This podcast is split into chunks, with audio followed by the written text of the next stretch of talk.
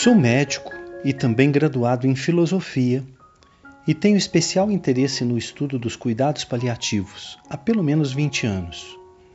Isso me permitiu uma hipertrofia em conceitos essenciais no campo da bioética e seus princípios, quais sejam a beneficência, a não maleficência, a autonomia e a justiça. Eu sou Antônio Peçanha, tenho 62 anos de idade e me considero um idoso jovem, sem comorbidades que me impeçam fazer quase tudo a pé, morando em pequena cidade do interior do nordeste do estado de São Paulo, Cajuru, com aproximadamente 25 mil habitantes e com um único hospital local, uma Santa Casa centenária, onde trabalho. Sou casado com Gilena Luz e temos duas filhas, Luísa e Laura que orgulhosamente carregam o sobrenome materno Luz. Se tivesse hoje, com quase 40 anos de graduação médica, que eleger um dizer que norteie a profissão e a vida, escolheria um de Hipócrates, o pai da medicina, contemporâneo de Sócrates, o da filosofia, e que diz: Primo non nocere et indubio abstine. Em primeiro lugar, não causar danos, e na dúvida, abstenha-se de fazê-lo.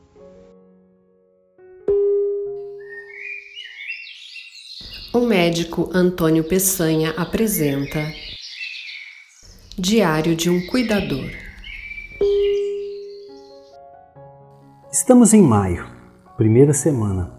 Há sete meses, eu com a função intensiva de cuidador médico, familiar e júnior, de pai idoso, médico e adoecido.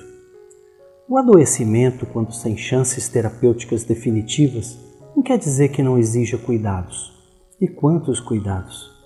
A palavra cuidar é realmente uma palavra maiúscula, superlativa. Quanta sabedoria se encerra no cuidar, ou mesmo no bem cuidar, e quanto aprendizado para quem se coloca na condição essencial de aprendiz.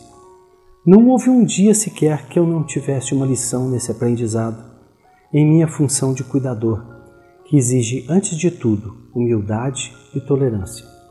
Não raramente me sinto infeliz, cansado e angustiado por estar nessa condição, privado de minha casa, de meus cantos, de minhas músicas, de meus livros, de meus cheiros, de minhas filhas, de minha Gi.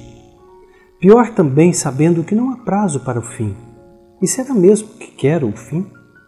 Tenho certeza de que muitos dos meus questionamentos são os de meus similares funcionais, mudando apenas o endereço e certamente o contexto. Há tanto por agradecer por essa convivência que às vezes me sinto envergonhado de tanta reclamação. Veja bem, sou filho, sou saudável, sou médico, sou júnior estou próximo, dividindo uma casa com todo o conforto necessário para o exercício do cuidar. Em palavras atuais, com todo o conceito de acessibilidade. Quantas vezes coloquei-me ao lado dele sem qualquer vontade de conversar, mas firme no propósito de acompanhá-lo, mesmo que emburrado? Terá esta forma de diálogo efeito terapêutico? Espero que sim. O diálogo também contempla o silêncio e, parafraseando Rubem Alves, só se deve falar quando a fala melhora o silêncio. É reconfortante saber disso. Já presenciei e não gostei do que vi e ouvi de cuidadores, de idosos adoecidos e fragilizados, que necessitam sim de uma postura ativa, altiva e competente, recebendo como tratamento uma postura infantilizada, de um linguajar pueril e uso repetitivo de diminutivos. Quanta hipocrisia!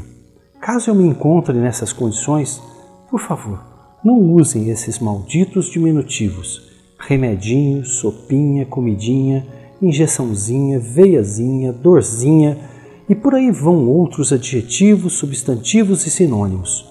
O diminutivo infantiliza a relação profissional. E como exigir confiança e seriedade se utilizá-los?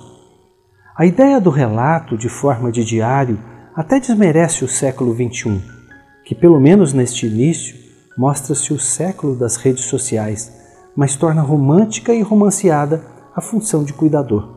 Meus relatos no decorrer de cada texto têm sido uma forma preventiva e até mesmo terapêutica para evitar o meu adoecimento, que se não é nítido é porque ainda tenho maquiado meus sintomas e ainda não fui devidamente diagnosticado. Meus caros amigos, meu caro diário, é bom tê-los ao alcance em poucos cliques. Então agora é só fazer a correção ortográfica, postar no e-mail e finalmente dar um enter e aguardar os comentários que sempre vêm. Nota: Curiosamente, ainda há pouco, destaquei o dia do calendário, Coração de Jesus, no quarto de meu pai, e a mensagem do dia 4 é de Madre Teresa de Calcutá que diz: Necessitamos encontrar Deus e não o encontraremos em meio ao ruído e à agitação. Deus é amigo do silêncio